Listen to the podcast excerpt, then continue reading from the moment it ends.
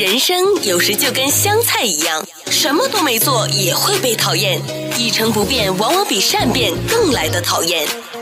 人生就跟手机一样，无时无刻要充电。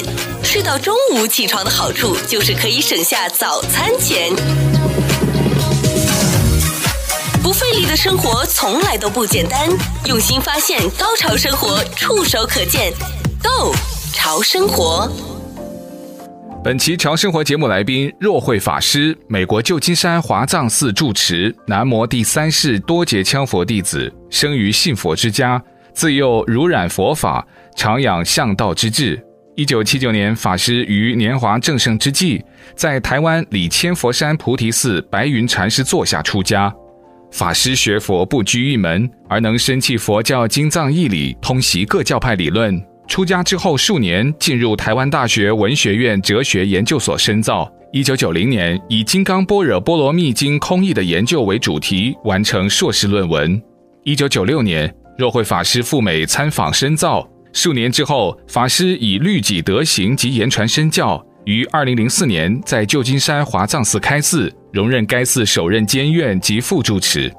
二零一五年升任华藏寺住持，多年来着重教育工作，为佛门培育出许多优秀弘法与寺院管理人才，为美国民众和世界的慈悲、幸福、安乐、众生的福慧圆满、解脱成就而努力。欢迎来到《Go 潮生活》，我是潮生活主理人小伟。那非常欢迎我们今天节目的特别来宾若慧法师，欢迎您法师。啊、呃，主持人好啊、呃，大洛杉矶地区的听众们大家好。呃，很高兴呢，今天来受邀这个节目参加访谈。呃，大多数人呢，或许会跟我一样认为，出家就是放下了七情六欲。跟我们分享一下你自己出家的经历吗？嗯，简单讲，就是因为在小时候啊，嗯、呃，就是随着母亲嘛，她上寺庙去，然后啊、因为大家参与共修啊，所以也会听那些法师们讲一些啊、佛教故事啊等等这些开示嘛，所以就在这当中呢啊，就有。种下了一点因，也就是说呢，啊，对这个佛教，对释迦牟尼佛教主，啊，多多少少他的事迹让我很感动，所以呢，我就是说，嗯，我应该要好好学佛。但是呢，就是说，啊，这个过程呢，还是有很多其他的啊所造成的。也就是说，在我求学过程，我也是有很多机会去接触到一些佛书嘛，甚至我有一些我们的那些同学啊。我们也都会啊，有的人也有这种一些探讨啊，比如说对佛教啊，还有这些佛理呀，他们也有兴趣在探讨。所以呢，我们就是在这样一个氛围之下，当然就是说对佛教就有一个比较整体性的了解了。然后呢，你可能也在这个过程当中，你慢慢会去思索一些问题啊。嗯，那我比较会常感触的就是说，人就是这样子过一生吗？因为我们有时候也看到啊，有些譬如说某的人的经历呀，然后啊，甚至你投入家庭啊，然后到最后反正相夫教子，嗯，最后嘛就是终了了，好像说他的这一生就这么平淡，那么总是觉得为什么人就是被限于这样一个。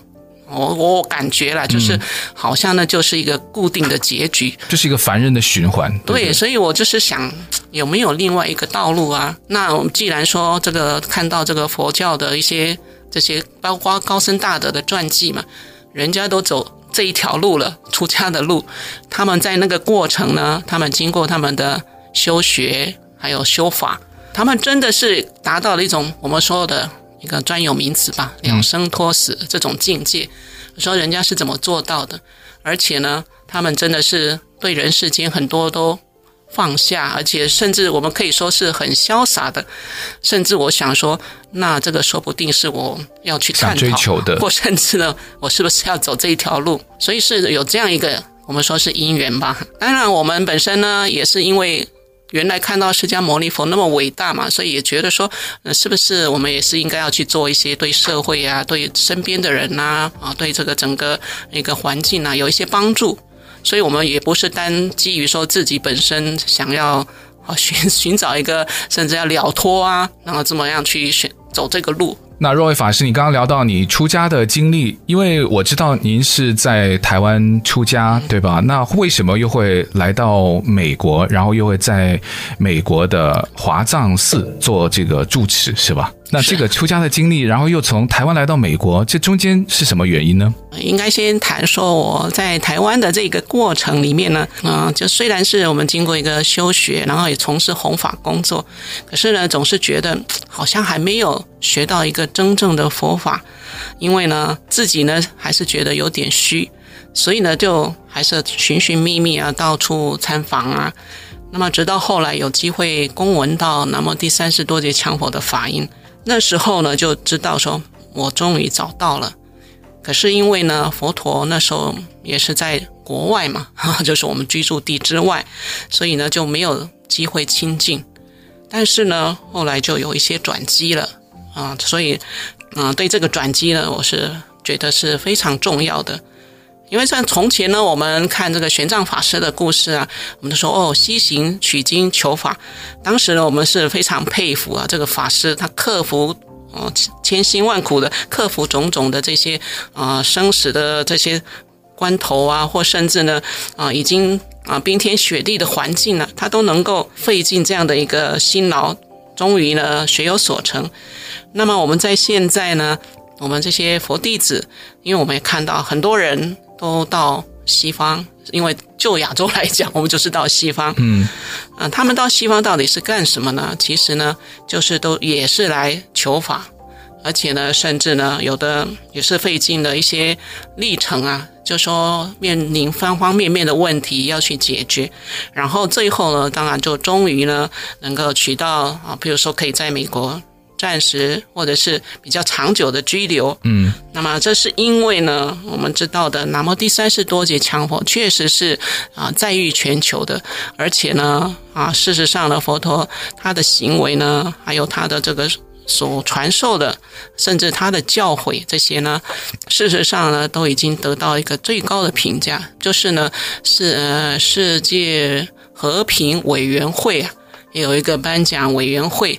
特地呢为南无第三世多杰羌佛颁了一个佛教世界佛教教皇这样一个名誉，然后呢还授予了一个教皇的权杖。当然这是属于后面来的事情，可是我们就是说，从南无第三世多杰羌佛的这个声誉上来看，不单单是我们佛教界的肯定，还有佛教之外的啊，包括成我们政府啊或者各机构啊等等对他的认同。因此呢，我们当然很希望能够有机会亲近嘛，所以呢，啊、呃，包括很多这个都已经从世界各地来到的，我自己当然也是成为其中的一员啦。我们就远赴西方求法，嗯，所以我们也说，哎，就是类似现代版《西游记》了，也有很多的故事了。哦，其他的人呢，他们学完了之后，因为毕竟呢，还是要回到自己的居住国嘛，所以他们回去之后呢，当然就会去弘扬佛法啦。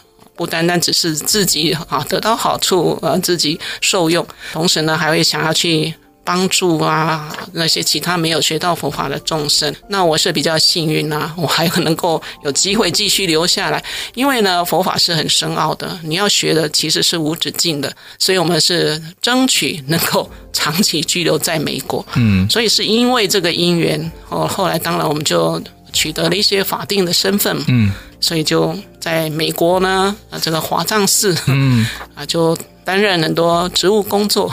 对，那我也顺便要提醒啊，听众，华藏寺在这个北加州可以说是什么香火鼎盛吗？或者就是很多人都就很知道的一个寺，对吧？那因为很多人当地的人，我也听说，就是很多人很多信众啊。那说香火嘛，因为我们又不烧香，但是呢，我们所希望的是能够想要学佛的人越多越好。可以稍微的对比一下，就是如果你在台湾出家的时候，在美国这边的出家，因为美国有很多就是在宗教条件方面，会不会真的就没有在在亚洲很多地方那么的成熟？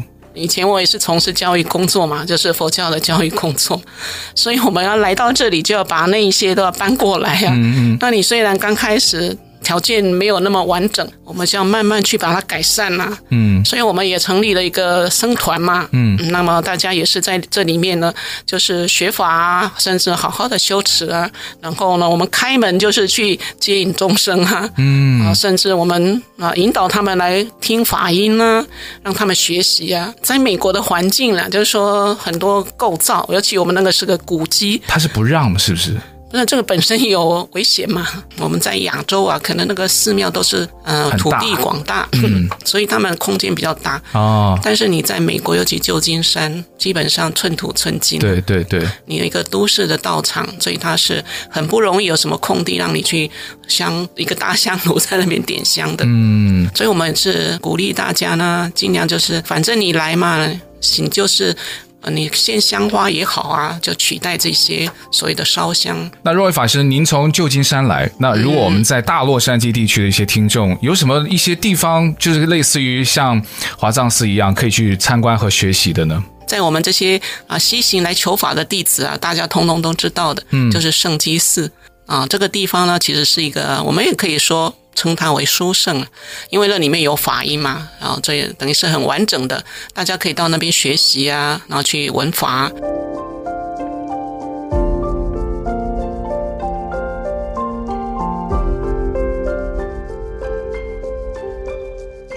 钱可以解决的都是小事，钱不能解决的主要是钱还不够。一个好点子通常在无数的烂点子之后。想走自己的路，并不需要导航开启。做人做事需要些勇气，才会带来更多的运气。人缘再好，也会有敌人；心胸再大，还是会烂赌一些人。不管有没有公主命，千万不要有公主病。不费力的生活从来都不简单，用心发现，高潮生活触手可见 Go 潮生活。今天非常高兴啊，请到了若慧法师来到我们的节目啊。好了，回归到一个普通人对于在佛学上面的一些基本的迷思哈，我想请问若慧法师，菩萨究竟就是佛，或是就是菩萨，它究竟存不存在？相信这个问题是困扰了不少的人哦，其中也不乏有很多的一些就是佛家弟子的哈。我相信，那世界上真的有佛吗？如果针对你说佛这个问题啊，其实呢，我们先不要管有没有佛，因为呢。我们先看一下释迦牟尼佛的历程嘛，他在两千六百多年前降生在这个世界，那么他后来啊三十岁以后成佛，他也是经过了很多的这个所谓的各种的修修的那个方法啊历练呐、但是他在成佛之后呢，他其实他就讲，他认识他等于已经证到了这个宇宙人生最高的这个境界，最圆满的境界。他把这些道理来告诉啊一般的世人众生，所以呢，经过他的教化，也很多的弟子都得到解脱了。那么这里面呢，其实就有一个很大的关键，也就是说呢，到底这是正道什么？其实呢，就是我们所说的。发现了佛性，那么释迦牟尼佛当初也说嘛，人人都有佛性，所以呢，你们每个人也都是佛，所以你说到底有没有佛，那看你怎么去看了。这个呢，如果你要说哦，有是一个佛菩萨的什么存在，这个不是我们讲真正的意义上的佛。那么我们甚至呢，哦，也就是说，刚刚提到有很多高僧大德，他们都生死自由，哦，都能够来去自如，那么他们凭什么呢？这个事实上呢，就是他们也是因为这个佛性，所以他们能够证到这些。因为等于这是说有个基因嘛，那么这就告诉我们了，怎么会没有佛呢？只是你没有去走这一个，没有去发现，甚至你没有去做，所以呢，你没有证到这样一个境界。不然你也是可以跟释迦牟尼佛一样啊。嗯。那么更何况我们要说现实一点，现在我们这个世界。南无第三世多杰羌佛来了，而且呢，我们怎么知道他是佛呢？因为佛有无上的觉量，也就是说他的智慧啊，还有包括他那个，呃，等于是说我们也可以说道德应该是这个世上最高最顶点的。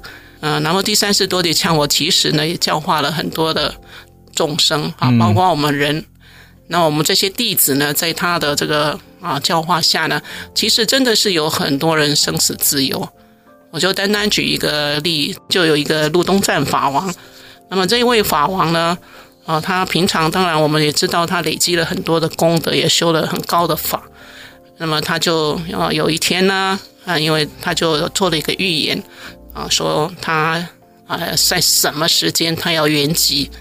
那么当时呢，哦，大家可能还觉得，嗯、呃，这个法王说的，嗯、反正就是说说而已，对不对？我们就等着看嘛。啊啊！但是果然是在啊那个时间，这个法王呢，啊他。就在那个时候，他写下了一个拜诗，也就是告别哈。那时候跟那么第三世多杰羌佛告别。那告别完之后，他就当下呢就立刻，我们说作画，其实就是说啊原籍，就是说离开了这个世界。原籍这个我没有听过。这种现象，你说到底是一个什么境界呢？这个其实就是说，他也是达到一个生死自由嘛。嗯、而且呢，他因为是学了。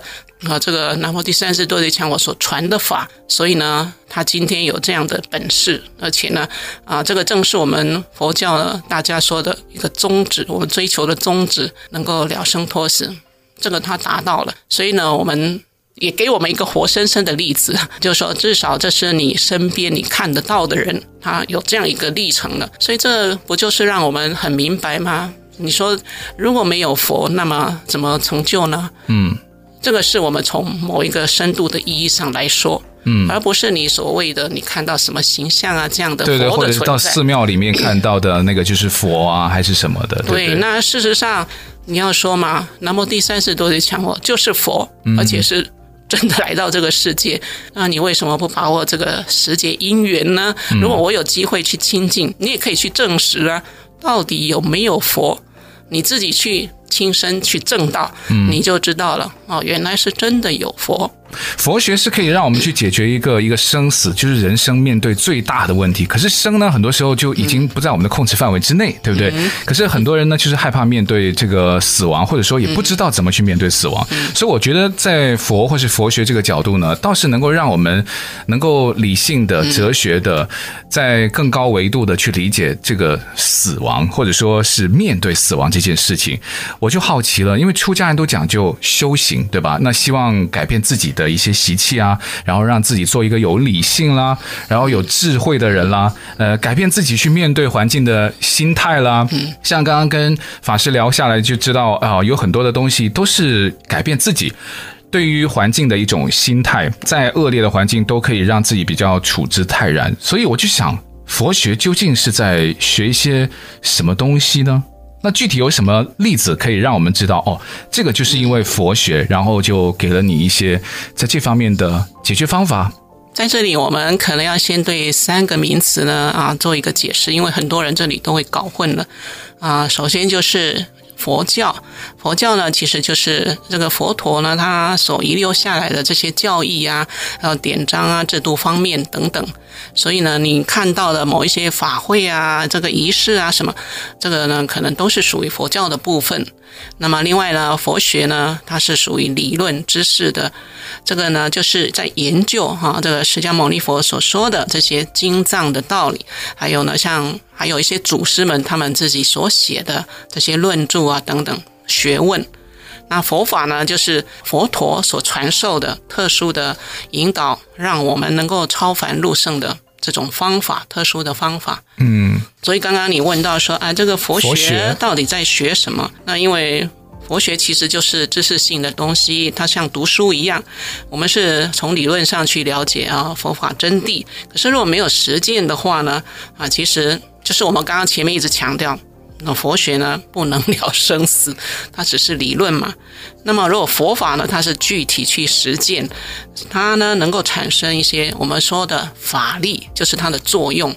甚至呢，我们说你会证到一个境界，那也会有道行。所以这个就是啊，有专门的不一样的地方。那你如果修持佛法，其实呢可以起很大的作用的。就说刚刚我们前面谈到，为什么人可以生死自由，这就是一个很大的作用了。可是呢，一般我们现在呢，其实很多人他就是没有弄明白这三个啊，其实是不一样的。所以很多人都觉得他自己，我就是在学佛啊。事实上呢，他可能是专门在研究理论的。那这些理论呢，他当然可以从很多呃所谓的经书上，他去把它归纳佛陀说了什么，说了什么。可是呢，这些理论其实我们看到的，就是说研究者本身都没有一个真的是生死自由，还不如那些高僧大德。这个就是一个很大的差异哦，因为他没有去实践啊。所以你要问说，你佛学实际在学什么？那就只是去读那些经书啊，或者是说看人家写的佛书啊，那我得到一些知识，得到了解。可是能不能在你生活当中发挥作用？那就是说你是不是用这些道理来分析你自己的问题啊？能够看得更清楚。可是如果你没有法的话，你只是这样子，也也只是知识上的，或者我理性方面已经明白了哦，这个佛学是怎么回事了。嗯。可是呢，啊为什么有些人啊，他可以刚刚我们说的？甚至有些高僧大德，他们为什么啊可以解行高超到那个地步？这个你就没办法去体验了。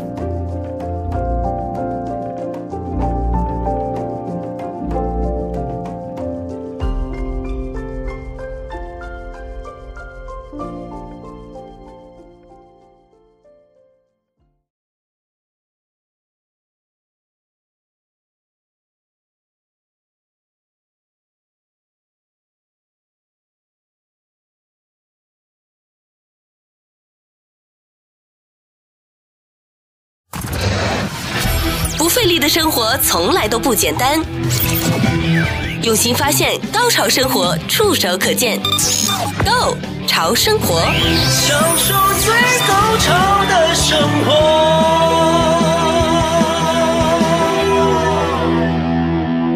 今天非常高兴啊，请到了若慧法师来到我们的节目啊。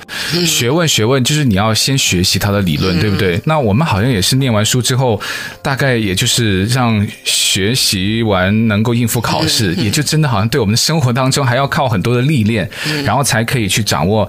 也许你在过往在念书过程当中学到一些东西，所以佛学也可以从这个角度去比喻，就等于说了解它基本的理论。其实你要在修炼的时候，可能那个只是非常入门、非常表面的一层佛家的知识嘛。嗯，但是这里面也是要注意一个现象，因为事实上。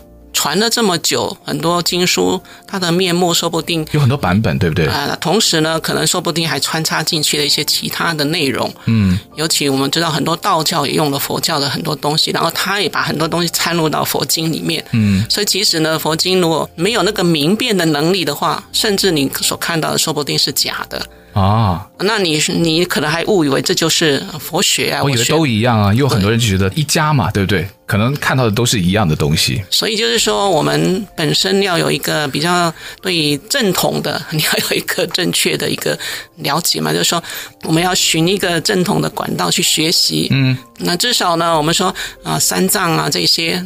内容还是从以前以来就已经是有被确认的，就说这是比较可靠的。可是如果真正要去讲的话，其实呢，不管是经典或论著，因为佛陀是证到了这么高的啊这个道理之后，然后他来告诉我们啊，真正指导我们怎么去做，所以他是理论跟实践配合在一起的。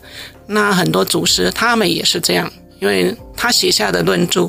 其实很多也是他自己的，已经是去体验的，他所得到的一个结果。所以我们要，你如果真的要研究，你应该是要看这方面的，嗯，而不是去看一些像我们现代人所写的著作。我说了很多研究佛学，他自己可能都没弄清楚啊，啊，他只是看了一些书，然后他凭他自己的啊这个所谓的他的理解能力，他就去把它啊做了很多的著作。所以呢，这个就是我们要特别注意的啊。所以你说佛学到底在学什么？还不如说我们实际来问说，到底学佛要怎么样学？所以我们刚刚提到说，那你就要寻找管道啊，要一个入门之境啊，然后学真正的啊，对不对？对呀、啊。所以我说，现在其实对我们最好的，也就是说，当今世界有佛陀了，为什么我们不直接跟佛陀来学习呢？而且佛陀那么第三十多的羌佛也说了很多法，而且是录成了这些所谓的 CD 啊等等，你可以去找到管道去公文这些，你就可以学到最正确的佛学的理论，甚至呢，你还有机会呢，啊，你可以跟呃南无第三世多杰羌佛求法，因为呢，在我们啊佛陀的教化之中，最重要就是叫我们要注重修行，嗯，所以呢，这些都是要你去实践的，而不是说我单单听理论就够了，因为在这个修行当中是身体力行嘛。